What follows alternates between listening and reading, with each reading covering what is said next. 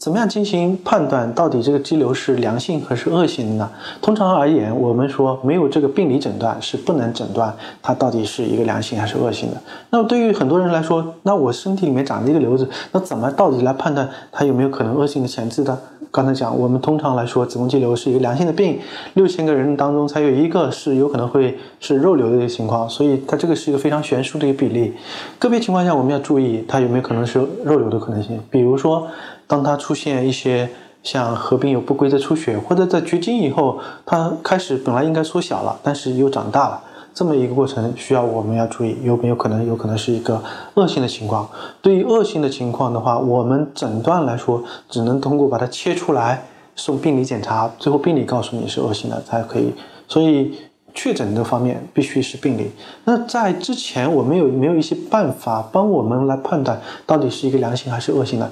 目前从全世界的研究上来看，大概有几个办法。第一个就是超声上来看，看子宫里边的这个血流信号是不是一个低阻抗的一个高血流信号的情况。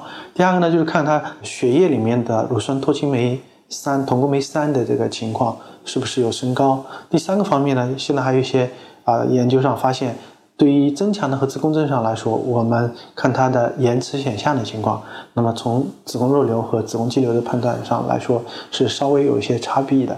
所以对于这样子的情况，我们在手术之前，或者是说平时在病人做鉴别诊断的时候，必要的时候我们可以选择超声、乳酸脱氢酶、酮共酶三，或者是用增强的磁共振来进行鉴别诊断。